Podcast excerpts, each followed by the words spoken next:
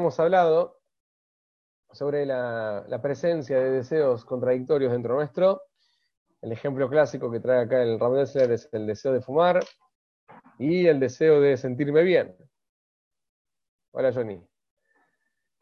Los cuales no son compatibles, pero ambos deseos son genuinamente míos. Sumado a esto tenemos la fantasía, el imaginario, que me muestra cómo ese deseo de de fumar es fantástico, es, fantástico literalmente, es imposible, no, necesito fumar. Pero si yo lo veo fríamente, el deseo de sentirme bien es mucho más potente y mucho más genuino que el deseo de, un puchito. Como que es irrelevante ese deseo. Pero por medio del imaginario se hace todo un monstruo que no puedo decirle que no. En definitiva, la decisión siempre está en nuestras manos y siempre que decide soy yo esa lucha interna entre un deseo y otro deseo, sumándole lo que es la fantasía, eso es, es, la posibilidad de elegir entre ambos deseos contradictorios, eso es lo que delimita mi libre albedrío, mi libertad total de elección. El que decide soy yo, la responsabilidad es mía.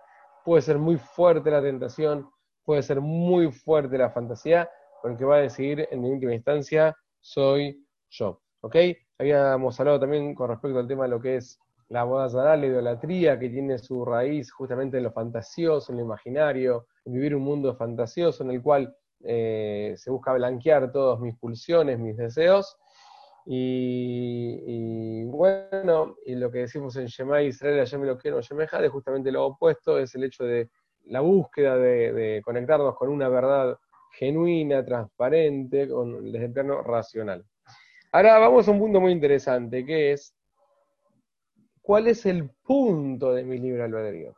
A ver, puede ser que para este tipo que describimos el, hecho de fumar sea un desafío re difícil. Ahora, a mí no me, no me genera ningún tipo de tentación ponerme 50.000 cigarrillos. Una vez me acuerdo que vino uno, eh, se fue de luna de miel a Cuba, entonces me trajo de regalo un habano, un habano genuino, cubano.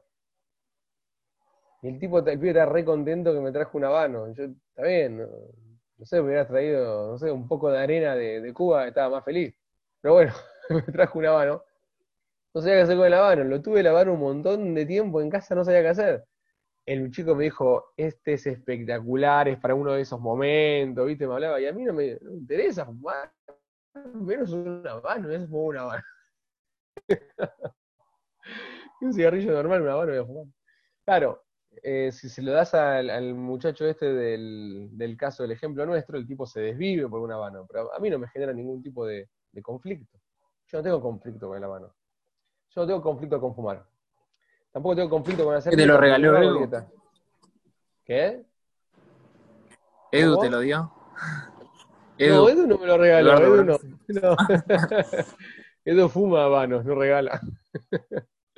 Está Dieguito Chap con nosotros. Sí, no, no fue Edu, no.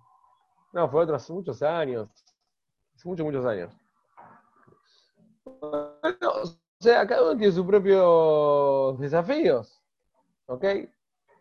Una persona, por ejemplo, eh, yo me acuerdo, siempre cuento esto, cuando empecé a comer kosher, ya hace mucho, mucho tiempo, hace cuatro o cinco meses, no mentira, hace mucho, mucho, mucho, muchos, muchos, muchos años, algunos de ustedes creo que ni habían nacido.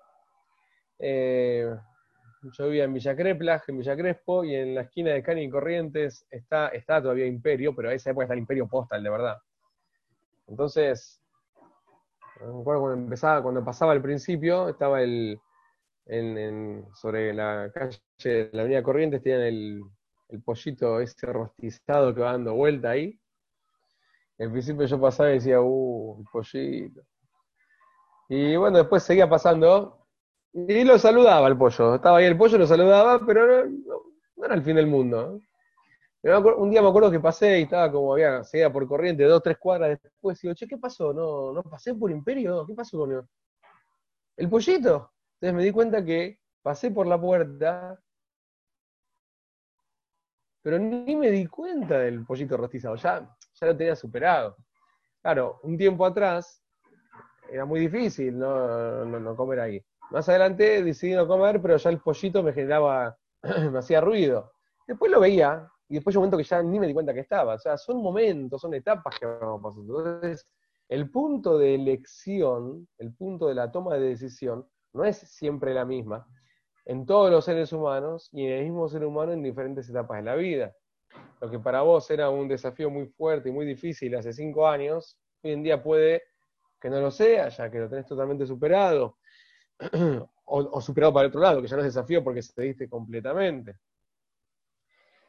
Y especialmente entre todos los seres humanos, mismo dentro de los miembros de una misma familia, mismo una pareja y mismo amigos íntimos, cada uno tiene desafíos y conflictos en diferentes aspectos. Por eso hay cosas que para vos te parece una tontería del otro, y el tipo la está remando, la está luchando. Y al revés, hay cosas que para él son cosas obvias y para uno es re difícil.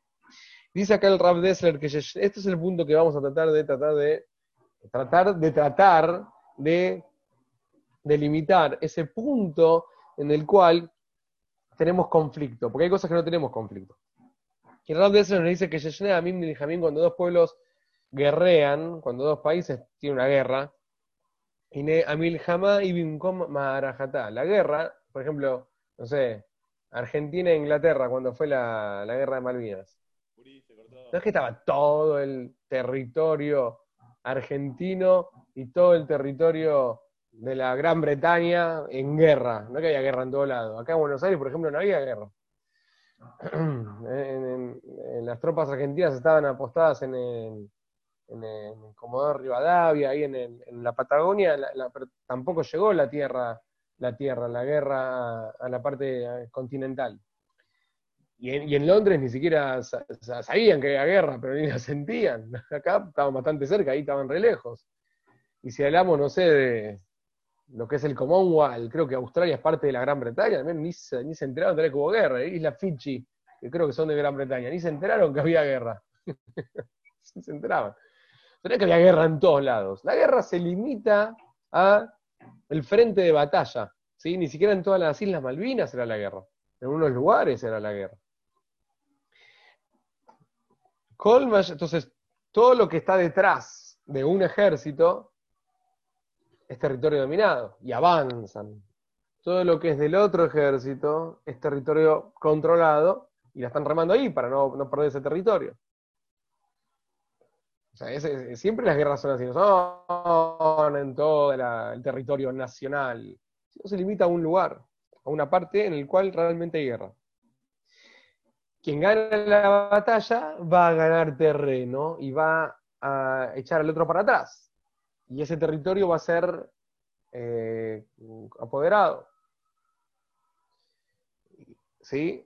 Entonces ahí empieza la guerra desde otro lugar, no desde el lugar que ya estaban. Y así la guerra se gana el que, el que llega a ganar la mayoría del territorio y el otro ya viste, o ya por tantas bajas levanta la bandera blanca y ya está, ya perdió en, la guerra de, Yom Kippur fue, eh, Israel había dio la vuelta, pues estaba perdiendo, dio la vuelta y después eh, penetró a Egipto, o sea, Egipto, la parte de la península del Sinai, pasó el Golfo de Suez, el canal de Suez, perdón, y entró en el Egipto continental. Y ahí ya se, perdió la guerra, ya se rindieron porque ya, ahí ya hubo de fuego porque ya está, estaban en, estaban en, la cocina del otro, ya era una, invasión. Entonces, ahí ya está. Pero en un principio no. Hay que empezar a conquistar el terreno. Y aquello que conquistás pasa a ser tuyo. Y no es que ya está, la batalla sigue en otro lugar. Hay que conquistar ese, otro terreno y, la batalla, y, vas acaparando y la batalla sigue hasta que el otro, hasta que ya se termina completamente la guerra. Ahora, pero en el lugar donde vos conquistaste, ayer, anteayer, ya no es guerra. Eso ya es tuyo. De hecho, en la guerra de los seis días, Israel empieza a construir un montón de cosas y asentamientos incluso en plena guerra. ¿Sí? La Universidad de Hebrea se empieza a construir en la guerra. en plena guerra se empieza a construir en Jerusalén un montón de cosas como para decir, esto es nuestro. Que después cuando haya un cese de fuego, ya las condiciones de negociación sean diferentes. Pero así funciona el mundo. En el fútbol también, una vez que vas ganando dominio en la cancha, sí, esta parte, eh, esta parte es nuestra. La, pelota se juega más adelante ahora. En la práctica, toda la guerra entre Argentina e Inglaterra se limitaba a la franja que estaba en litigio en ese instante. Cada instante va cambiando esto. Batalla que ganamos, ese espacio es nuestro. Y la batalla se limita a una franja que estamos en, a un pedazo de tierra que estamos combatiendo ahora. Pero en potencia, todo el territorio de los dos países están en guerra. Pero en la práctica solamente es un espacio finito, un espacio chico que está en guerra nada más. no se expande a todos lados. Así es exactamente lo mismo con respecto a lo que es el libre albedrío. Cada uno tiene la posibilidad de elegir. Pero la capacidad de elegir no es que yo me levanto cada mañana y decido absolutamente todo. Yo me levanto a la mañana y digo, yo por ejemplo me levanto y hago Daim, no es que decido, che, hago Netilat Daim o no hago Netilat Daim. Hago Netilat Daim, me cambio y hago tefilá. No es que che, me cambio o me quedo en pijama, no, me cambio. Si me hago un café, bueno, me hago un café, hago tefilá, no es que me empiezo a cuestionar, hago tefilá, no hago tefilá, siento la tefilá, no siento la tefilá, no, hago tefilá, la hago, la hago y la siento. Hasta que de repente, no sé, eh, se me presenta una situación en la cual tengo que tomar una decisión. Ahora, cuando yo empecé a hacer tefilá, sí tenía cuestionamientos. Siento la tefilá, no la siento, hoy hago, hoy no hago, me quedo en casa, voy al miñán. Eran cuestionamientos que, tenía. Ahora yo no los tengo. O sea, esa es una batalla ya ganada. Ya la gané. En mis, valores la gané. Puede ser que para otros sea una derrota. ya lo logré eso. Pero años atrás, cuando empecé, era un conflicto. Hago tefilá, no hago tefilá. Y si sí, ¿por qué? Y si no, quiero, pero no me sale. ¿Por qué tengo que rezar con un libro? Y todo un tipo de cuestionamientos que son válidos. Y los tenía. En el momento que los fui dirimiendo, esos conflictos, fui ganando terreno. Imagínate una persona que crece en, un, en, un, en una zona marginal y lo educan a robar. A ninguno de nosotros, gracias a Dios, nos enseñaron a robar. Es más, estoy seguro que a todos nosotros nos enseñaron a no robar. ¿Sí? Que hay que trabajar, que hay que esforzarse, que hay que estudiar, que hay que tener un oficio, un trabajo, ser digno. Pero si nos hubieran enseñado lo contrario, hubiéramos estado muy bien predispuestos a salir a robar. ¿O qué es lo que entendemos que lo que hay que hacer? Ahora, una persona que realmente lo educaron en robar y se tiene que ganar el sustento robando, el tipo va a ir a robar. Una vez me acuerdo, un paréntesis, yo voy a buscar el auto, lo tenía en la calle, yo dejo el auto en la calle y lo voy a buscar y mi auto suele estar no muy limpio, no voy a decir sucio para no quedar mal, pero no suele estar no muy, no muy limpio. Entonces, hay que, hay que llevar el auto a lavar, ¿viste? Hay que esperar. A veces, bueno, pasan los tiempos. Justamente tengo que lavar ahora. Y vi que estaba, no estaba con tanto polvo. Estaba con polvo, no estaba con tanto polvo. Entonces, me pareció raro, pero soy un poco despistado, no me di cuenta, la verdad. Me subo al auto y de repente aparece uno, estos señores que se lo llama trapito, no sé por qué. Bueno, aparece y me dice, che, me tenés que pagar.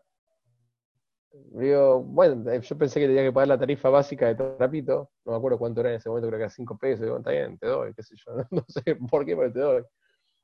Me dice, no, ¿qué me está dando? No sé, 5 pesos, en ese momento era lo que se daba. No sé la tarifa ahora, como está con la cuarentena, el auto no se usa mucho. De todas formas, y creo que se puede estar en cualquier lugar, no sé ahora. Digo, mira, no sé qué pasó. Me dice, ¿te lo lavé? Uh. ¿me lavaste el auto? Sí, te lo lavé, no que está impecable, me dice. Estaba roñoso, para colmo me. Digo, bueno, le doy 20 pesos. 5 era trapito normal, le di 20, que era tipo premium. Yo no le pedí que me lo lave y tampoco me lo, me lavó. no le pedí que lo haga. Le di 20 pesos, sea, cuatro veces la tarifa promedio. Se ofendió. Me dice, no, ¿qué me estás dando? Digo, mira, no sé, lo que tengo ahora, no, no tengo, no tengo más. Me lo devuelve y me dice, yo no quiero caridad, yo estoy trabajando. Y se va, pero me lo dijo mal. Me dijo un par de cosas más que no vienen al caso. Claro, yo te dije, pero ¿qué, trabajando? Si yo no te pedí, no se lo dije, no, pero yo no le pedí que me hablara. Pero después me acordé de lo que hizo Radesel acá. En su realidad, él está trabajando. Él concibe eso como un trabajo. Y la verdad que es bastante meritorio, ¿eh? podría conseguir dinero de otra forma. Con las cosas que se hoy en día. Él entiende que me lavó el auto sin mi consentimiento. Si yo no lo quería lavar, tampoco me lo lavo, pero bueno. Él entendía que me lo lavó, que estaba trabajando y que le correspondía otro tipo de tarifa. Tampoco me preguntó antes como para ver si yo sentía, ¿no? Pero más allá de eso. Él en su realidad está trabajando. Entonces es una persona que entiende que en otro contexto el robo es trabajar. E, entonces cuando él roba, está haciendo lo que tiene que hacer. Ahora imagínate que le roba a una persona que inéditamente se resiste. Y no solo se resiste, sino saca un arma. Chan chan. El tipo saca un arma. Entonces el ladrón de oficio no es asesino de oficio. Él tiene un límite, nunca mató. Pero este aquí, que siendo un ladrón, es consciente que eventualmente puede llegar a esa situación, ¿correcto? Él también va armado, entonces también saca su arma. Instantes que duran una eternidad. No sabemos qué va a pasar. O sea, él no sabe qué va a pasar. Él no sabe si va a tener que matar, o no. Pero, eventualmente, está preparado para la eh, situación. Él siempre supo que puede llegar, para eso está armado, ¿sí? creo que ninguno de ustedes va armado a la calle, ¿sí? ni siquiera si alguno de ustedes trabaja no sé, en una zona complicada, por ejemplo, por ejemplo trabajas en una farmacia en el conurbano, ¿sí? no sé, en Echeverría, en Canning, y ahí a veces es medio complicado, ¿viste? Hay gente que va a comprar remedio, ve que remedio quiere otra cosa. Bueno, creo que tampoco irías armado. Si una persona está armada, es porque sabe que puso el arma. Entonces de repente este pibe, que es ladrón de oficio, pero no asesino, nunca mató a nadie, aparece un tipo que le saca un revólver y él saca el suyo. Ponete en la cabeza de él un instante. Para él, usar el arma es un desafío muy grande, tal como era para mí comer en imperio o no comer en imperio. Tal como es para vos o para cualquiera de nosotros levantarte a la mañana en horario para llegar al trabajo o a tus quehaceres como corresponda, o dormir un poquito más. En ese orden.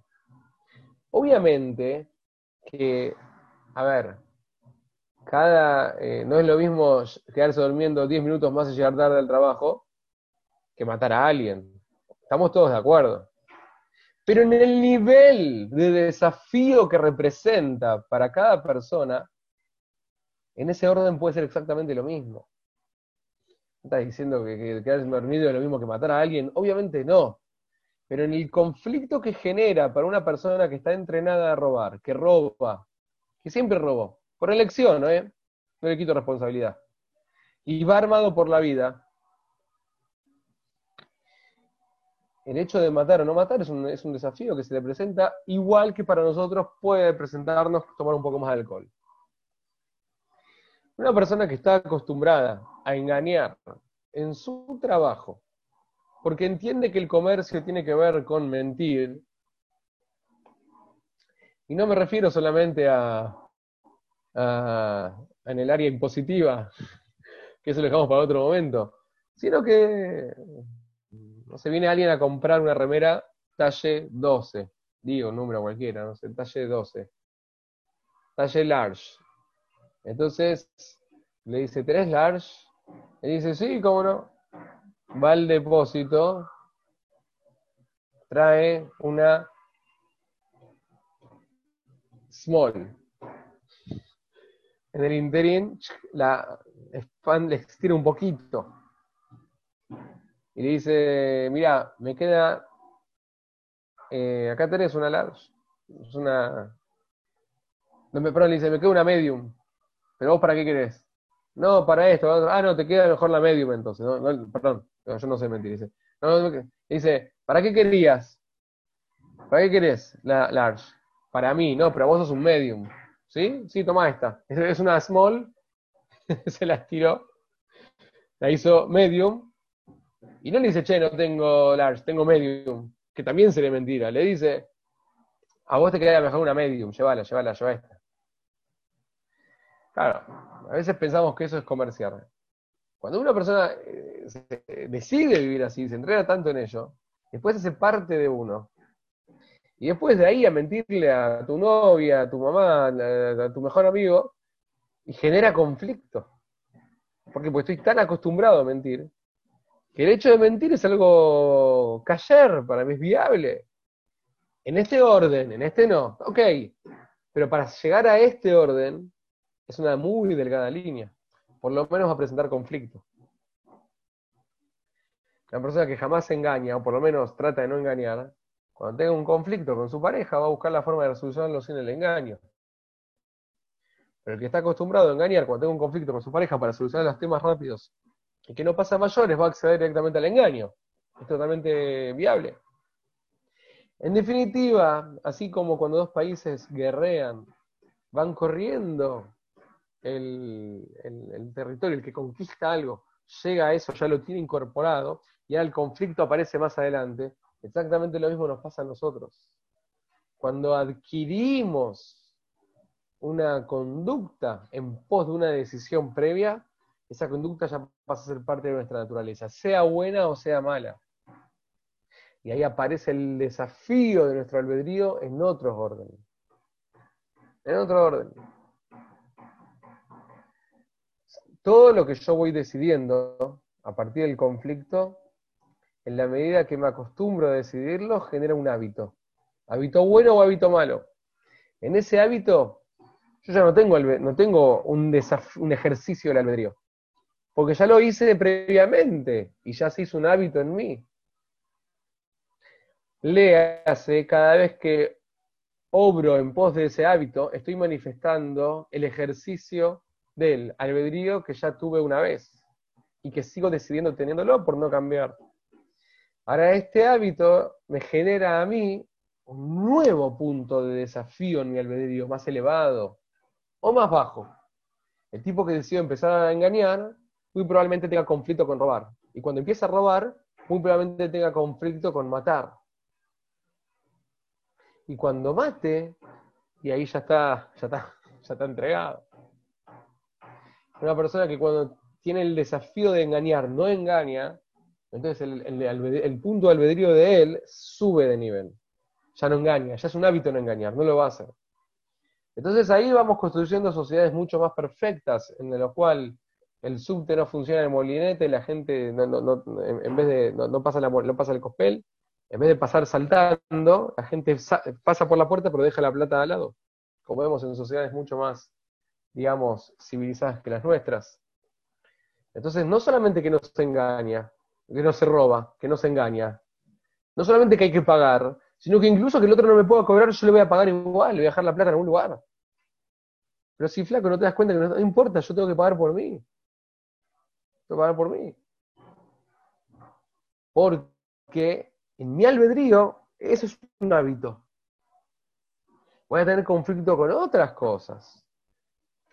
Si vos me hablas mal, yo te voy a responder igual o no, cosas mucho más finas si voy a generar un sentimiento de envidia para lo que vos tenés y yo no.